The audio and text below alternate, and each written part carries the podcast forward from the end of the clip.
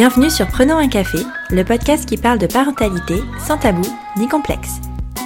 Je suis Élise Bulté et je reçois chaque mardi un ou une humaine concernée de près ou de loin par la parentalité. Nous échangeons sur des sujets souvent éloignés des contes de fées, mais toujours passionnants et criants de vérité. C'est parti pour l'avant-dernier épisode de la saison 3 de Prenons un café. Cette semaine, je reçois Ophélie, créatrice des comptes Instagram Mini Coquillette et Garde tes conseils, et autrice de deux livres que je te conseille très fortement de lire, Garde tes conseils, issu de son compte Instagram du même nom, et Culpabilité ta mère, qui parle de parentalité décomplexée. Exactement tout ce que j'aime. Il y a quelque temps, Ophélie racontait sur ses réseaux l'ambivalence de sentiments qui l'envahissent depuis qu'elle a accueilli son deuxième enfant. En effet, il y a un peu plus de trois mois, Ophélie donnait naissance à un petit garçon, deux ans après s'être juré de ne plus jamais réitérer l'expérience de la maternité. Seulement voilà, certaines pulsions ne se contrôlent pas, et l'appel de l'utérus, comme elle le dit si bien, a été plus fort que tout. Mais alors comment prépare-t-on son premier enfant à l'arrivée d'un petit frère ou d'une petite sœur? Quels sont les challenges auxquels nous faisons face au moment de devenir mère une nouvelle fois? Bien loin de donner des conseils, Ophélie raconte sans filtre cette aventure bouleversante. Tu pensais être seule à galérer? Mets tes écouteurs et prenons un café. Salut Ophélie Salut Elise Bienvenue sur Prenons un café. Euh, je suis ravie de te recevoir euh, aujourd'hui pour parler d'un sujet qui intrigue énormément et qui pose énormément de questions chez les parents en général. Mais avant d'aborder ce sujet, est-ce que tu peux te présenter, nous dire qui tu es et ce que tu fais dans la vie, s'il te plaît? Oui, alors moi je suis euh, Ophélie, je suis bah, je suis là parce que je suis maman de deux enfants, euh, une première qui a euh, deux ans et un petit deuxième qui va bientôt avoir trois mois. Et donc je suis euh, active sur les réseaux sociaux connus sous le nom principalement de Garde tes conseils, ce doux nom poétique et euh, j'ai un compte un peu plus perso où je parle de ma parentalité qui s'appelle Mini Coquillette. Je suis euh, autrice de deux livres, donc un livre sur les conseils non sollicités quand on devient parent qui s'appelle Garde tes conseils, donc qui est tiré euh, du compte Instagram, et d'un deuxième livre qui est paru euh, au mois de mars et qui s'appelle Culpabilité ta mère, où je raconte un peu plus mon cheminement en tant que maman dans la parentalité et donc dans tout ce qu'on appelle le maternage proximal aujourd'hui, et donc tout ce que j'ai essayer de mettre en place et qui n'a pas fonctionné comme comme euh, j'avais imaginé. Donc euh, le décalage qu'il y a eu entre la théorie et la pratique de ma parentalité. Ok, top. C'est euh, c'est deux, deux sujets vraiment passionnants et qui parlent énormément quand on devient parent et surtout quand on traîne un peu sur Instagram. Donc merci de, de, de, les avoir écrits et les, de les publier. on va revenir à la genèse, je vais dire, de tout ça. Est-ce que toi, Ophélie, tu as toujours désiré être maman? Alors pas du tout, euh, pas du tout. Il y a euh, quatre ans en arrière, si on m'avait dit que j'allais être maman un jour, je, je pense que j'aurais éclaté de rire, vraiment. Euh, c'était quelque chose euh, dont j'avais pas du tout envie. Euh, je me voyais pas maman. Euh, et d'ailleurs, ça commençait un peu à faire peur à mon conjoint, qui lui voulait des enfants depuis depuis très longtemps. On est ensemble depuis nos 19 ans. Et donc du coup, lui, il parlait d'enfants déjà au début de notre relation. Et moi, c'était hors de question. Jusqu'à il y a quatre ans, en fait, où notre petit neveu est né. Et ça a fait un déclic dans ma tête. Et, vraiment, c'est à partir du jour de la naissance de ce petit homme euh, que j'ai tenu dans mes bras pour la première fois le, jour de sa naissance, euh, que je me suis dit ah mais moi aussi en fait euh, je veux un bébé absolument. Et en fait c'est devenu une idée qui qui me sortait plus de la tête. Vraiment à partir de ce jour-là j'ai voulu un enfant. Est-ce que tu saurais décrire ce que tu as ressenti à ce moment-là? Ben, pas tellement. En fait, on, dit toujours qu'avoir des enfants, c'est une décision rationnelle qui doit être réfléchie, euh, tout ça, tout ça. Moi, c'était vraiment un truc, euh, un truc viscéral, quoi. J'ai l'habitude de dire que c'est mon utérus qui a décidé de mes deux enfants euh, et pas mon cerveau. Alors, bien sûr, il y a eu toute une réflexion aussi de est-ce que, est-ce que on peut se le permettre, est-ce que c'est raisonnable d'accueillir un enfant, est-ce que, enfin voilà, tout un cheminement de réflexion, voilà, quand on, quand, qui, qui, qui, de questions qui se pose quand on va avoir un enfant. Euh, mais euh, non, vraiment, là, c'était un truc. Euh, plutôt irrationnel de dire j'ai envie de sentir un enfant grandir dans mon ventre, euh, euh, d'avoir mon ventre qui s'arrondit euh, et puis de tenir un petit bébé dans mes bras. Enfin vraiment c'était c'était viscéral quoi. Vrai, je, ce jour où j'ai tenu mon neveu dans les bras pour la première fois, j'avais jamais porté de bébé aussi petit, mais ça m'a donné envie comme une pulsion d'avoir un bébé. Et c'était vraiment le côté bébé. Enfin, tu, projetais quand même ta maternité un peu plus loin, ou c'était vraiment la grossesse et euh, le nouveau-né que tu projetais? Euh, Non, en fait, euh, c'était vraiment le nouveau-né que je projetais. mais je pense que je suis encore un peu comme ça aujourd'hui, c'est-à-dire que ma première fille a deux ans. je me projette pas du tout dans deux ans, par exemple. pour moi, je suis très et ça, c'est venu de la parentalité, hein, parce qu'avant, je me projetais euh, beaucoup. Euh, mais depuis que je suis maman, en fait, je vis beaucoup au jour le jour. Et chaque jour, quand je me couche, je me dis, bon, jusqu'ici, ça va. Comment tu as vécu cette grossesse? Est-ce que tu imaginais quelque chose? Est-ce que tu imaginais un idéal euh, ou pas?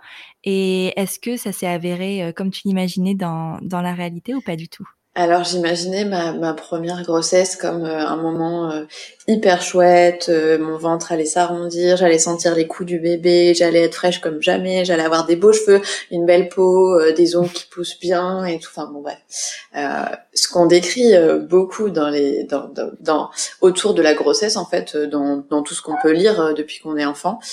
et puis du coup je suis tombée enceinte et j'ai su que j'ai su que j'étais enceinte très très rapidement puisque en fait euh, on est allé chez le gynéco en lui disant bon bah en fait on aimerait avoir un, un bébé, est-ce qu'il y a des contrôles à faire, qu'est-ce qu'il faut faire? Et donc il nous a dit bah je vais vous faire une échographie. Et donc euh, il nous fait cette échographie et il nous dit ah bah le bébé est déjà là. le choc le choc et en même temps euh, la joie parce que du coup ben nous on s'était préparé en fait à, en se disant bah peut-être que ça mettra plusieurs années avant d'avoir un enfant. Enfin on est on avait dans notre entourage des personnes qui euh, qui avaient attendu pendant longtemps et qui qui galéraient en fait à avoir un bébé. Et donc du coup on était préparé euh, à ça. Et en fait en sortant de ce rendez-vous on s'est dit oulala bah attends on va pas s'emballer parce que c'est tout neuf. Donc peut-être que en fait en fait non. Peut-être qu'en fait il y a rien et que c'est pas ça et donc, euh, et donc on s'est pas, euh, on s'est pas emballé jusque bah, quelques jours après, en fait, où j'ai eu, euh, j'étais en rendez-vous avec un client parce que j'étais salariée à l'époque. Là, j'ai eu une, une, nausée hyper violente qui est arrivée d'un coup, et, et ça a été mon premier symptôme de grossesse. Et en fait, ça, cette nausée m'a pas quittée euh, pendant pendant plus de trois mois. J'ai perdu euh, beaucoup de poids. J'étais euh, coincée dans mon canapé parce que j'avais absolument plus la force de de me lever. même boire une demi cuillère d'eau, c'était un effort qui me faisait vomir. donc ça a été vraiment très très très difficile. J'ai appris après que ça s'appelait l'hyperémèse gravidique.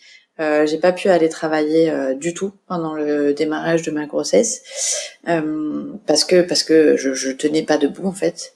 Euh, et puis quand euh, quand j'en suis sortie parce que je fais partie des femmes euh, chez qui ça a duré seulement trois mois. Il y en a chez qui ça dure euh, jusqu'à la fin de la grossesse, mais moi ça j'ai eu, la chance que ça dure seulement trois mois.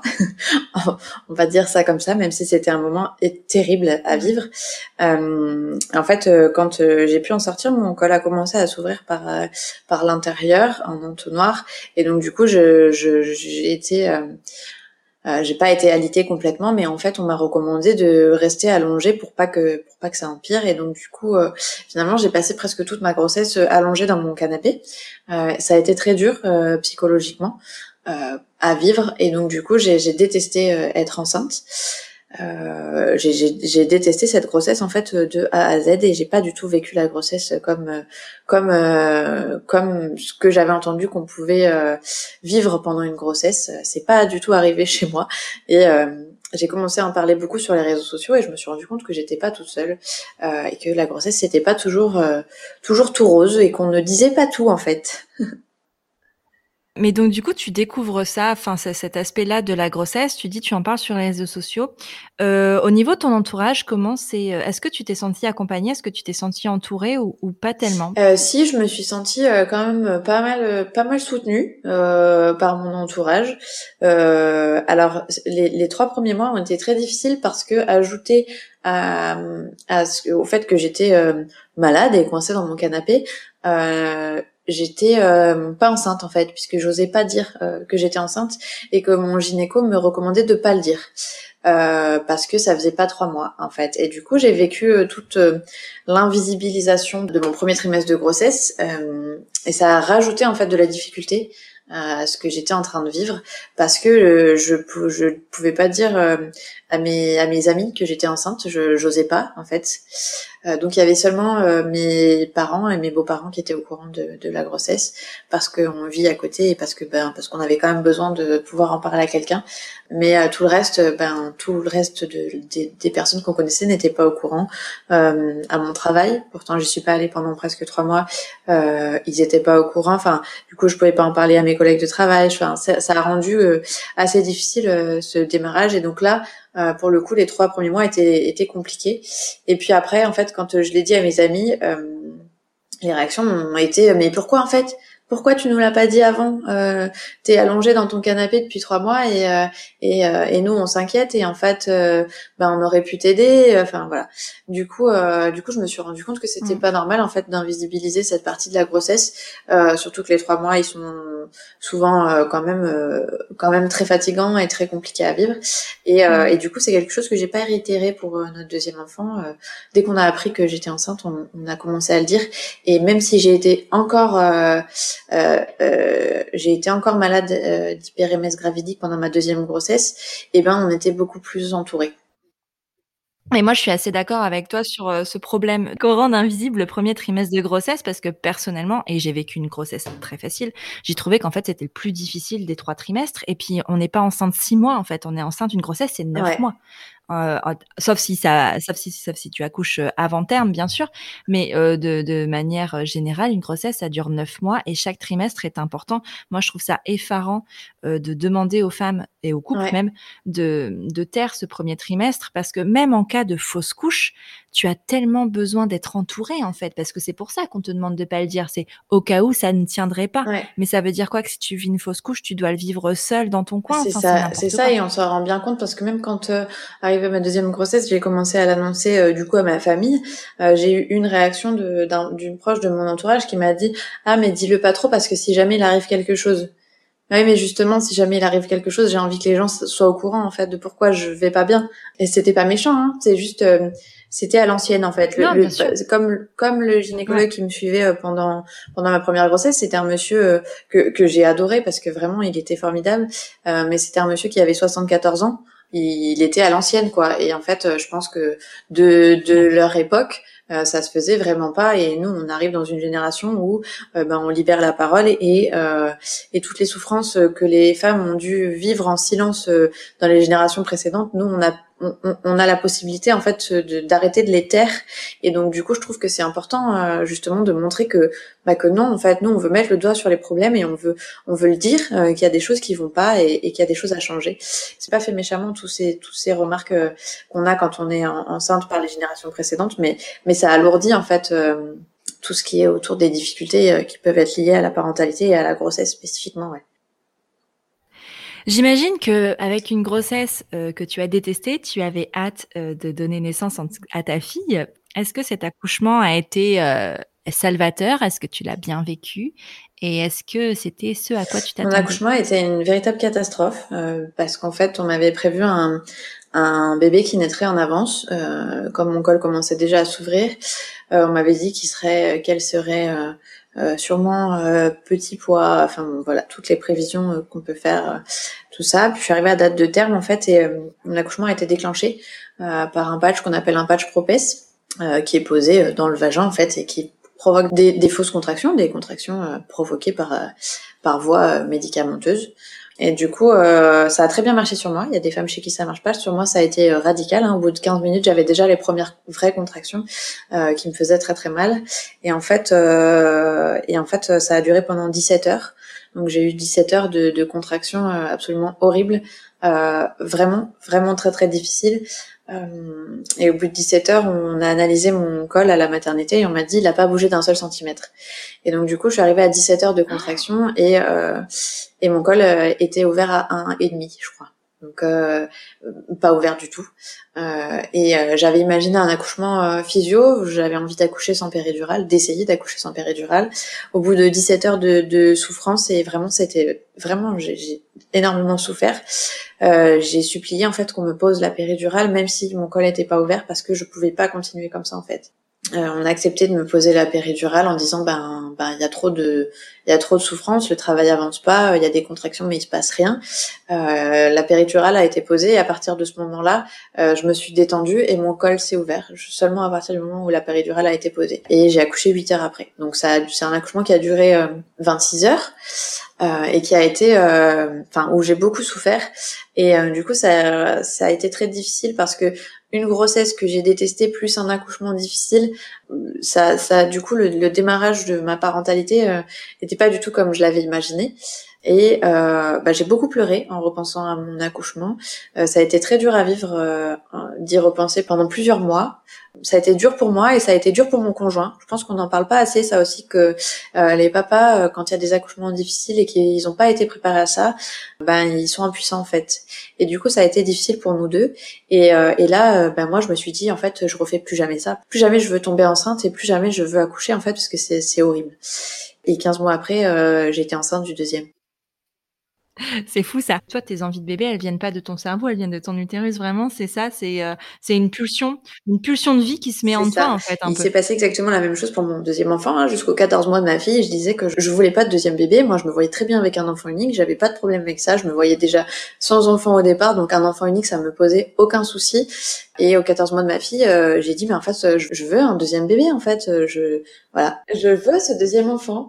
Donc il s'est passé le même processus avec mon conjoint. De, on a quand même réfléchi euh, à est-ce que c'était raisonnable, est-ce que voilà. Lui euh, pas de problème hein, parce que lui il se voyait très bien avec plusieurs enfants depuis euh, plusieurs années déjà. Donc de son côté c'était déjà réfléchi.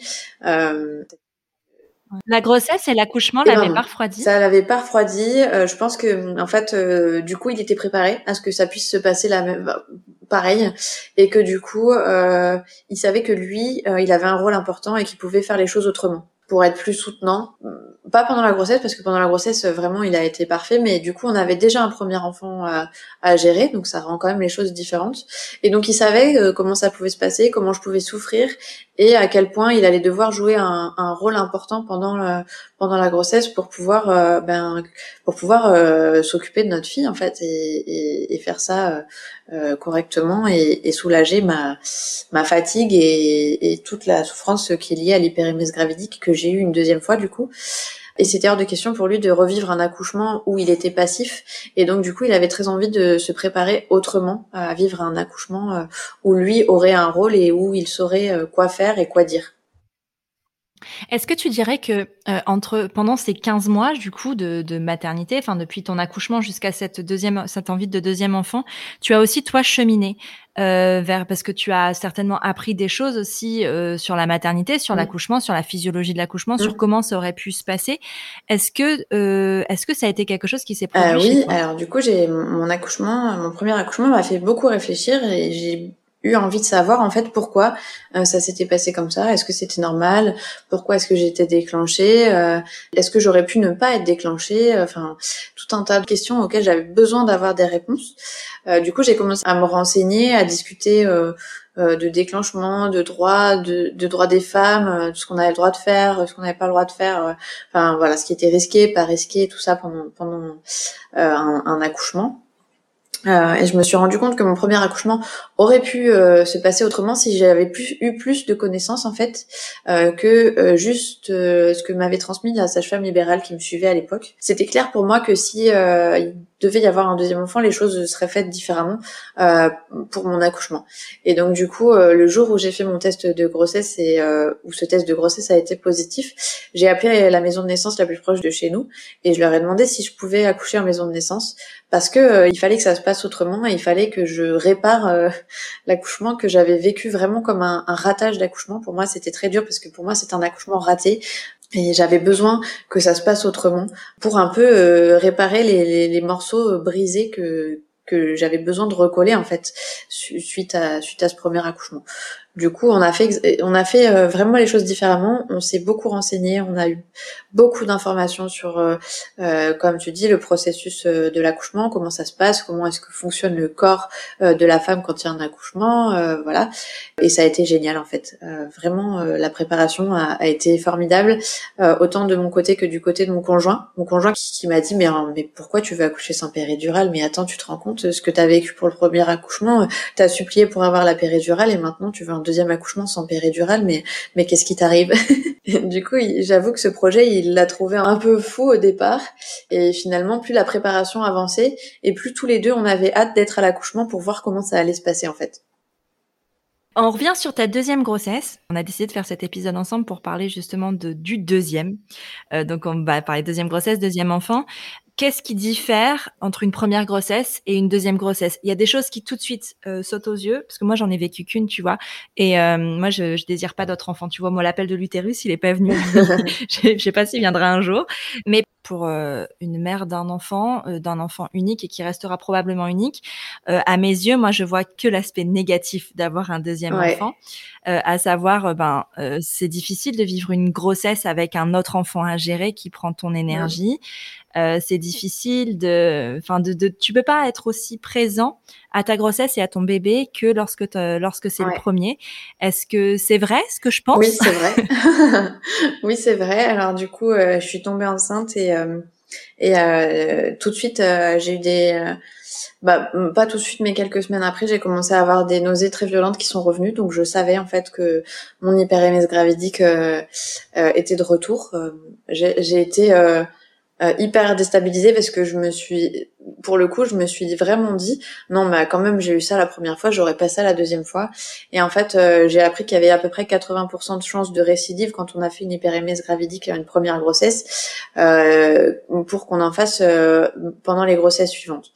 Donc du coup, quand c'est arrivé, j'étais vraiment désespérée. J'ai énormément pleuré, autant de souffrance que de tristesse et euh, de culpabilité euh, parce que en fait euh, j'étais incapable de m'occuper de ma fille. Et donc du coup tous les jours mon combat c'était qui va s'occuper de mon enfant demain. Parce que j'étais incapable de le faire en fait puisque je pouvais pas manger je pouvais pas me lever du canapé enfin voilà. Et donc elle elle l'a pas mal vécu parce qu'en fait elle a été gardée par on a eu un gros relais familial euh, elle a beaucoup euh, été au travail avec son papa. Enfin, ça a été des chouettes journées pour elle. Euh, ceci dit, moi, j'avais passé quand même toute sa vie jusqu'ici avec elle, et donc du coup, ça m'a fait le, choc, il a été plus de mon côté, j'ai envie de dire, parce que d'un coup, j'avais plus ces journées avec mon enfant, pas parce que je l'avais désiré, mais parce que j'en étais incapable en fait. Et, et, donc du coup, ça a été difficile à vivre. Et puis effectivement, on se concentre pas sur sa grossesse euh, et sur l'enfant à venir, pareil, euh, quand on a déjà un premier enfant, je, crois que j'ai fait comme euh, ce que je fais depuis le départ quand je suis parent et ce qu'on disait tout à l'heure. J'étais vraiment au jour le jour et donc jusqu'à jusqu'à quelques quelques jours ou quelques semaines avant l'arrivée de mon deuxième enfant, j'avais pas projeté du tout que vraiment il y aurait un deuxième enfant dans ma maison quoi. Est-ce que tu voyais, euh, là c'est gros retour d'expérience, moi quand, on, quand je dis que je veux pas d'autres enfants, on me dit que, euh, que je veux pas offrir ce cadeau euh, d'un petit frère ou d'une petite sœur à, à, ma fille. Est-ce que toi tu voyais l'arrivée de ce deuxième enfant comme un cadeau pour ta fille? Ou alors tu te sentais justement comme euh, un acte un peu plus euh, entre guillemets, et je mets des gros guillemets parce que je vois pas d'autres mots, plus égoïste pour vous en fait en tant que couple? Alors moi je l'ai vu plutôt comme la deuxième option, je l'ai pas du tout vu comme un cadeau pour ma fille, je l'ai vu comme quelque chose qu'on lui imposait euh, alors qu'elle était encore euh, toute petite. Euh, un deuxième enfant, c'est jamais un choix du premier enfant. Le premier enfant, pour lui, c'est quelque chose qui arrive c'est pas quelque chose dans lequel il a un poids de décision, hein, c'est une décision que des parents.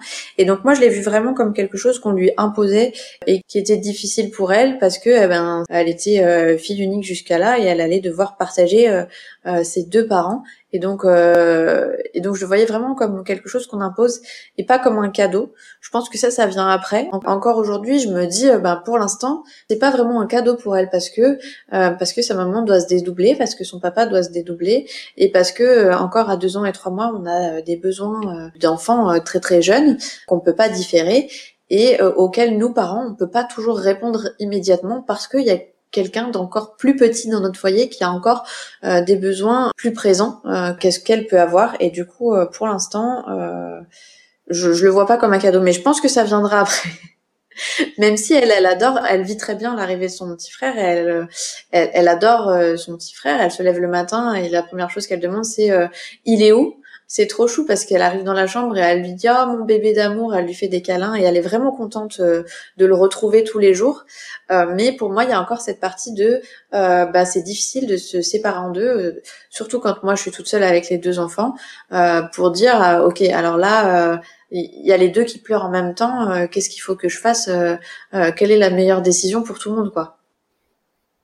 Oui, surtout que comme tu disais, à deux ans, c'est quand même bah, l'autonomie n'est pas vraiment là encore. Euh, un peu plus qu'un nouveau-né, ça c'est sûr. Mais le, côté rationnel est pas là. Tu peux pas dire, ben écoute, euh, je suis désolée, mais je dois m'occuper de ton petit frère qui a un besoin et d'expliquer avec des mots. C'est difficile, je trouve, à entendre à deux ans. c'est super, c'est super difficile à entendre à deux ans. Et puis je je sais pas dans quelle mesure c'est compris en plus. Euh, comment est-ce qu'elle le comprend? J'ai pas envie qu'elle se sente rejetée euh, face à son petit frère. Donc vraiment, il y a des situations que je trouve euh, très compliquées à, à, gérer au quotidien. Même si c'est effectivement beaucoup de joie d'avoir deux enfants et, et, de voir que ben elle, elle est aussi contente de voir son frère. Et lui, il a Dieu que pour sa sœur. Quand sa sœur est dans la pièce, il est tout sourire. Mais pour moi, en tant que parent, ça reste ça reste une un équilibre à trouver qui est euh, souvent euh, un peu euh, instable, j'ai envie de dire. On va revenir sur ton accouchement parce que tu disais que tu souhaitais profondément que ton deuxième accouchement répare le premier. Est-ce que ça a été le cas? Euh, oui, ça a été le cas parce que bah, parce que j'ai réussi à aller jusqu'au bout du projet d'accouchement sans péridurale euh, et parce que ça a été une expérience euh, qu'on n'oubliera jamais. Ça a été euh, ça a été vraiment génial et vraiment très différent.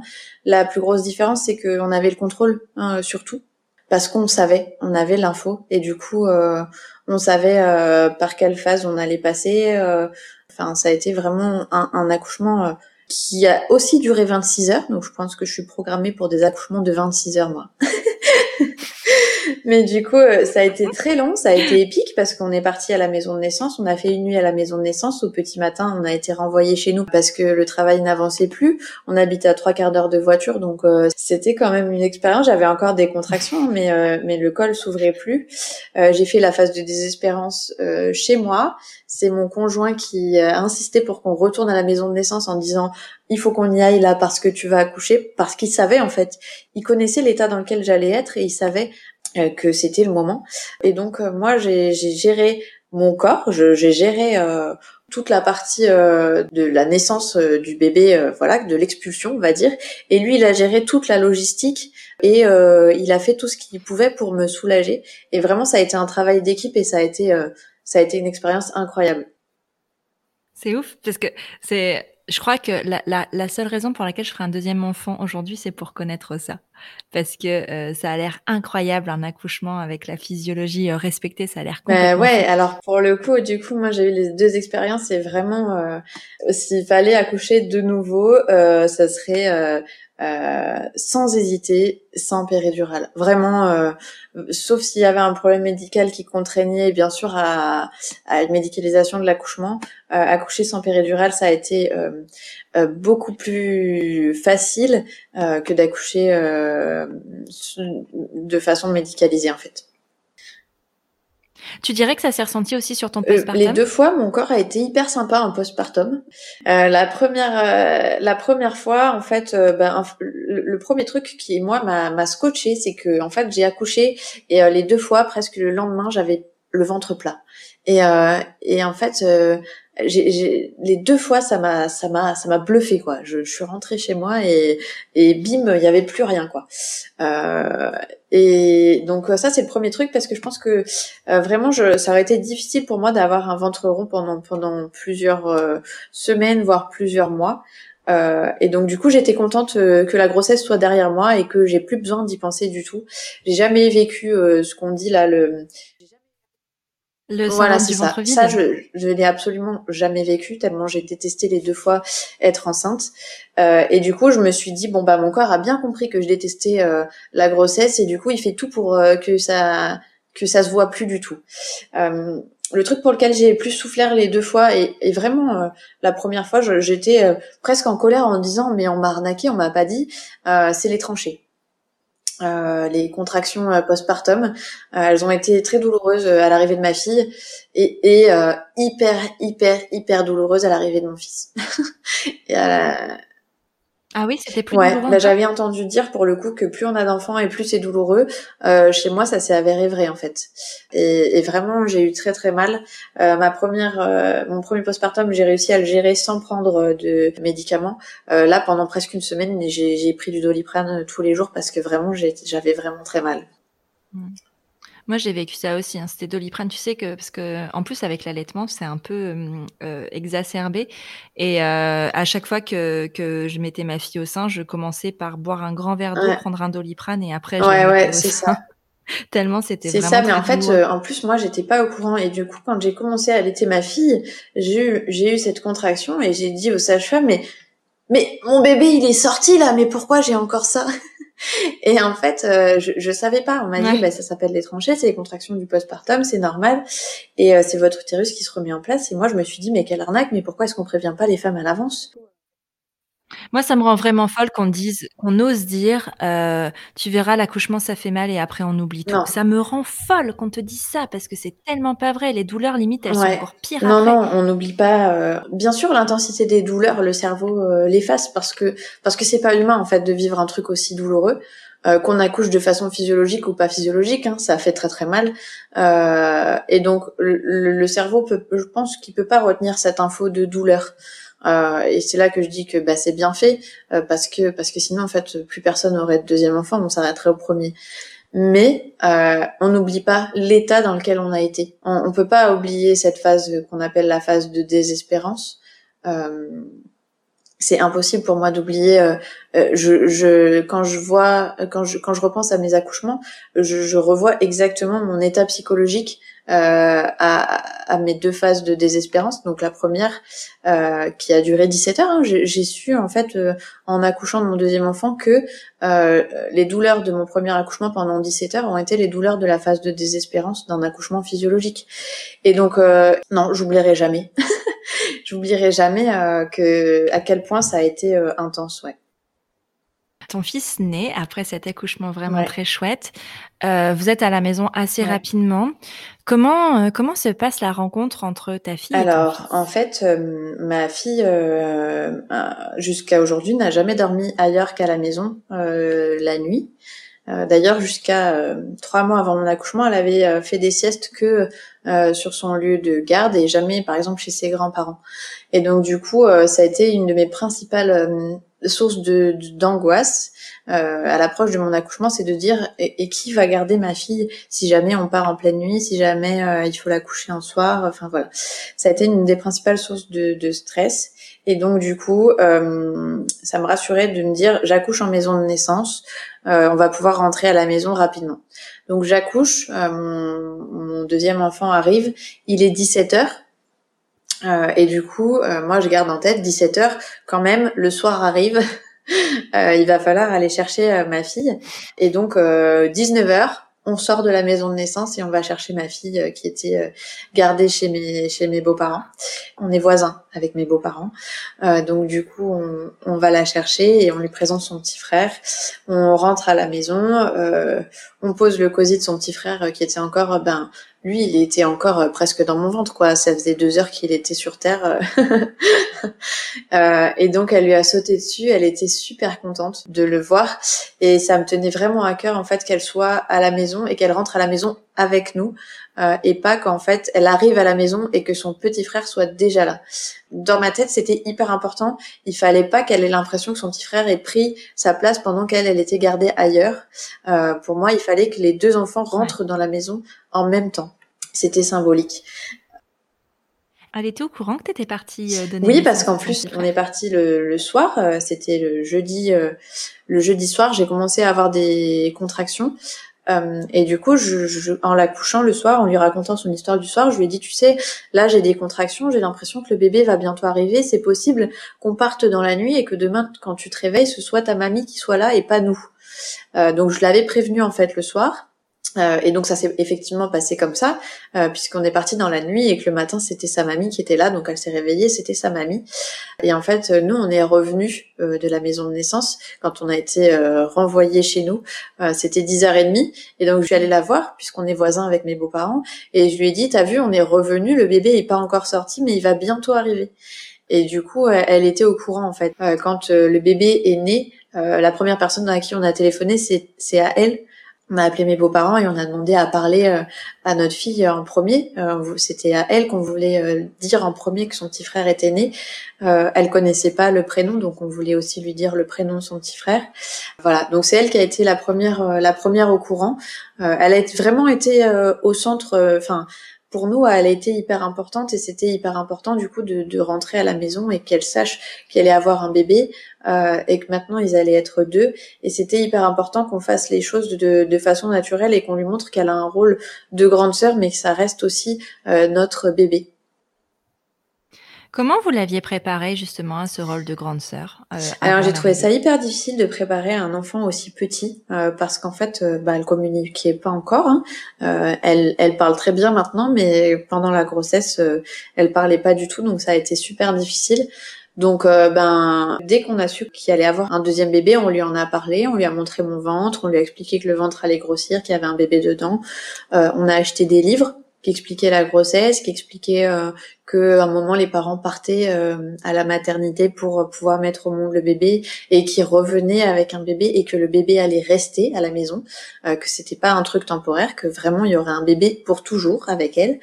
Donc on lui a lu ces livres sans forcer, c'est-à-dire que vraiment euh, on a laissé les choses se faire naturellement, on a posé les livres dans sa bibliothèque et c'est elle qui allait les chercher quand elle avait besoin qu'on lui réexplique, qu'on relise. Enfin voilà, il y a des périodes où elle les a pas touchés pendant pendant une semaine et il y a des périodes où plusieurs fois par jour elle allait chercher les livres, spécifiquement ces livres-là.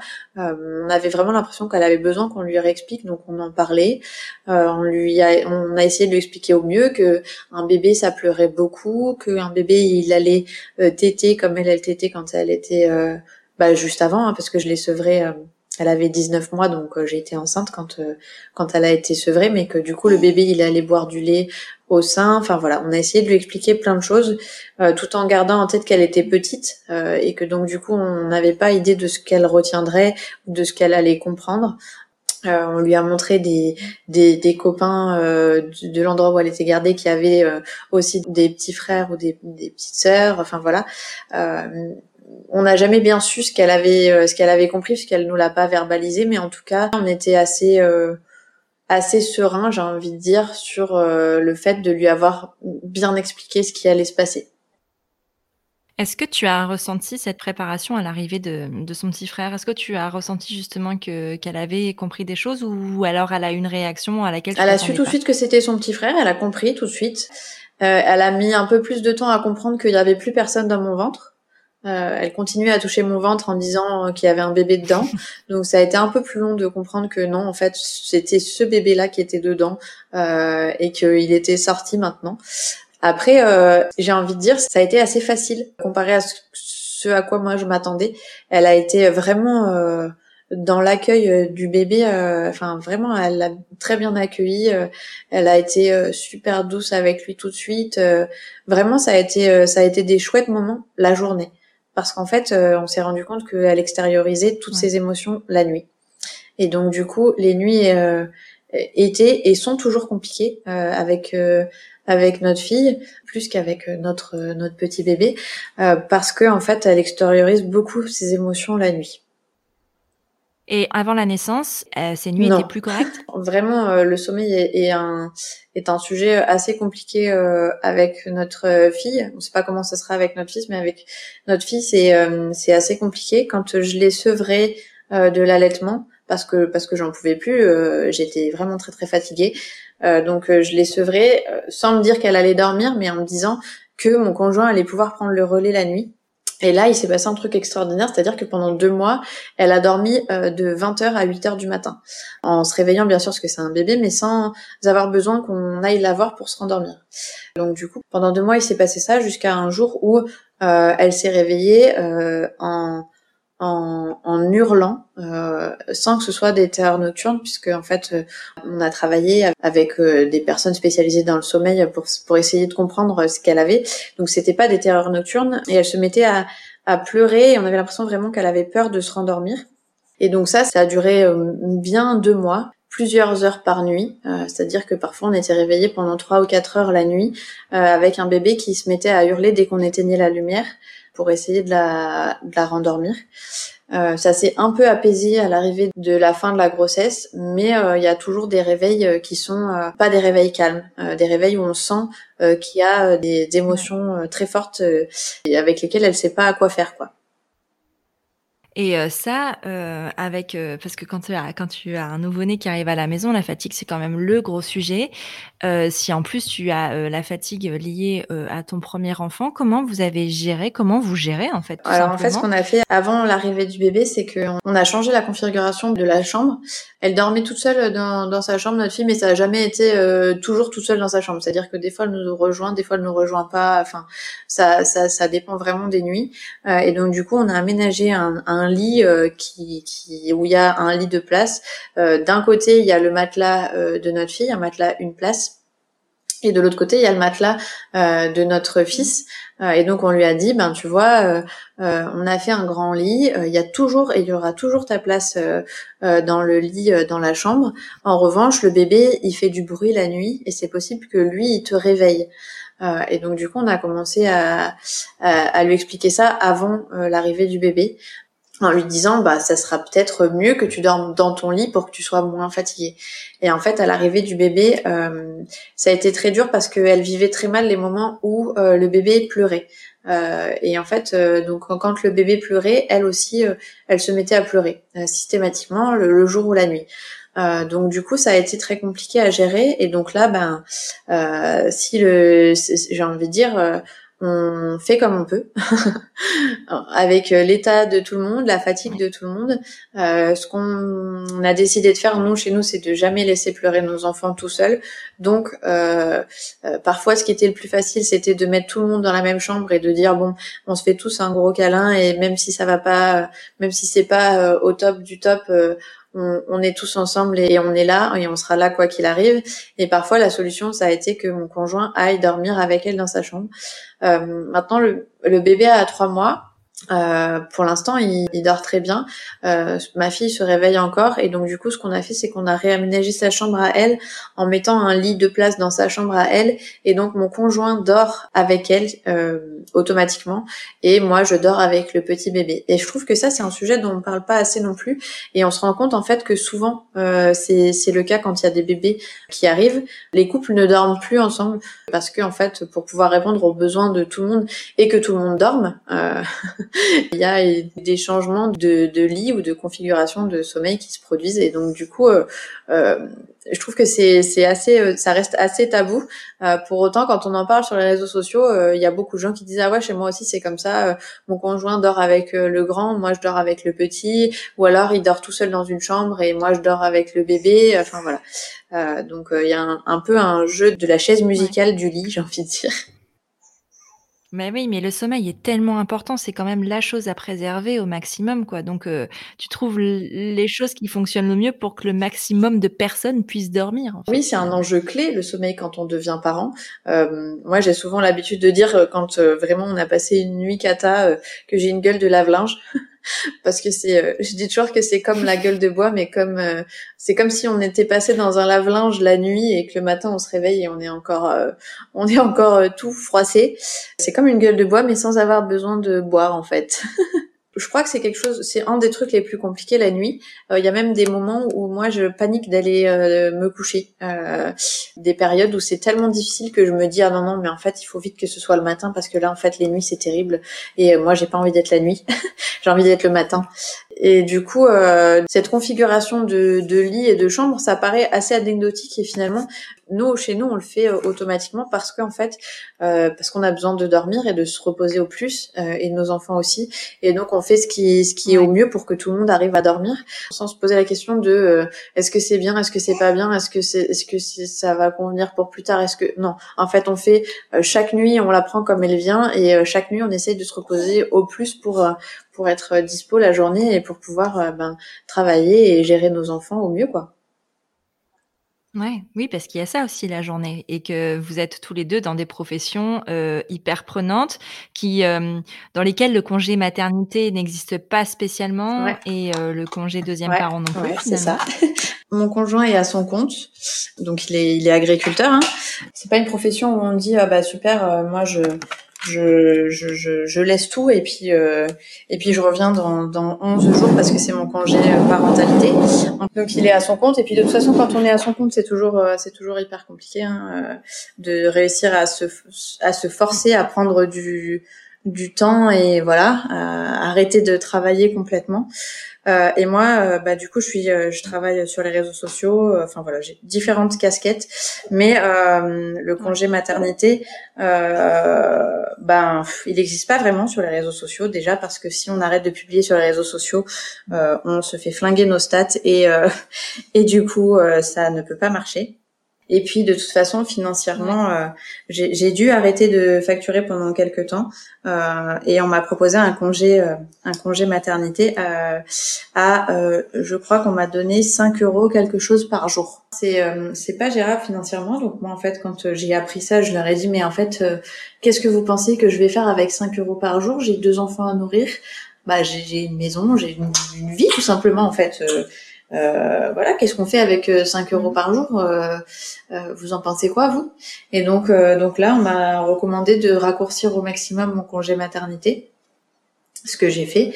voilà, je, je me suis, j'ai pas su si on pouvait ne pas le prendre. Je pense qu'on peut ne pas le prendre du tout et continuer à travailler.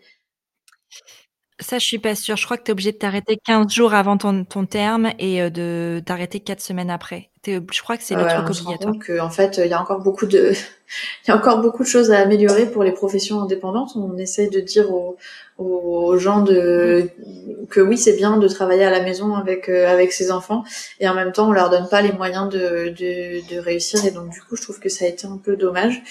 Mais du coup, euh, oui, il y a tout cet aspect qu'on a dû gérer en disant, bah, on a un postpartum, on va faire au mieux, mais on sait que euh, de toute façon, on doit recommencer à travailler euh, presque le lendemain de l'accouchement, quoi.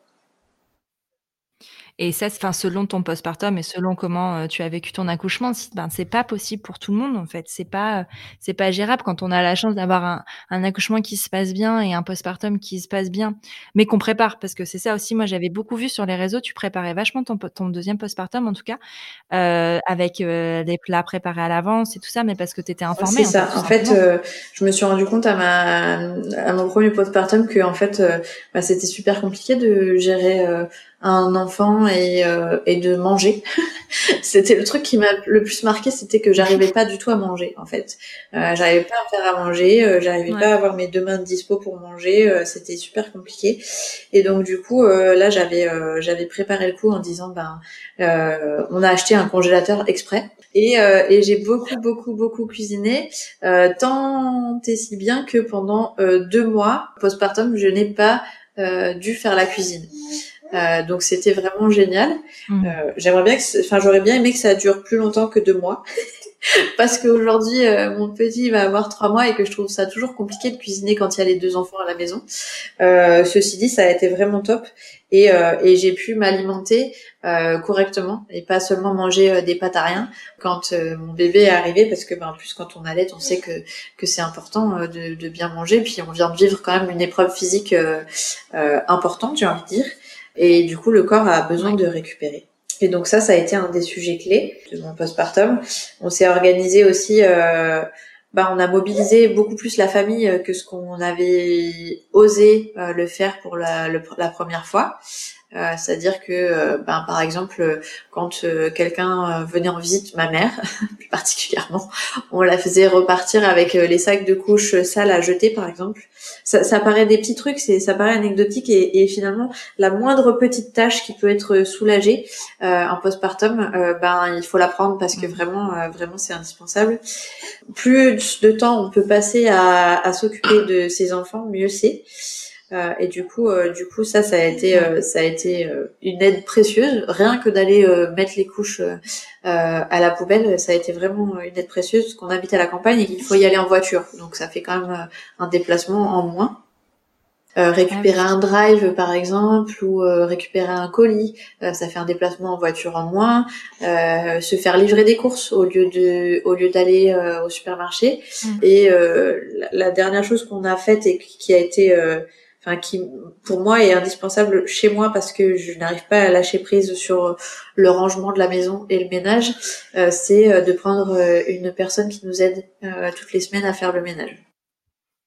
Ça, c'est un super cadeau d'ailleurs à faire en essence, hein, parce que parfois euh, on demande euh, aux jeunes parents ce qu'ils veulent euh, comme, comme cadeau et ils se retrouvent avec 3000 pyjamas, alors qu'en vrai, enfin, tu peux faire appel à un organisme et offrir ça. D'ailleurs, il y a certaines boîtes de, de prestations de services qui proposent ce genre de prestation, le, la prestation cadeau de naissance. Ouais, ouais, ben, clairement, c'est c'est c'est un super cadeau parce qu'en plus, ben, toutes les familles peuvent pas se le permettre, hein, ça coûte ça coûte cher. Après, il y a des aides de, la CAF qui peuvent être euh, mises en place. Pour le coup, j'avoue que je me suis pas renseignée euh, sur les aides qui peuvent être mises en place, mais je sais que quand on a un enfant euh, ou plusieurs enfants ou qu'on a une, grossesse ou que voilà, il peut y avoir des aides qui sont mises en place par la CAF pour avoir justement des, des aides. C'est pas seulement des aides ménagères. il me semble qu'il y a des aides aussi pour garder les enfants ou emmener les enfants euh, à l'école, enfin voilà, ce genre de choses qui peuvent être mises en place et je pense que c'est intéressant de regarder si on en a des besoins, ouais.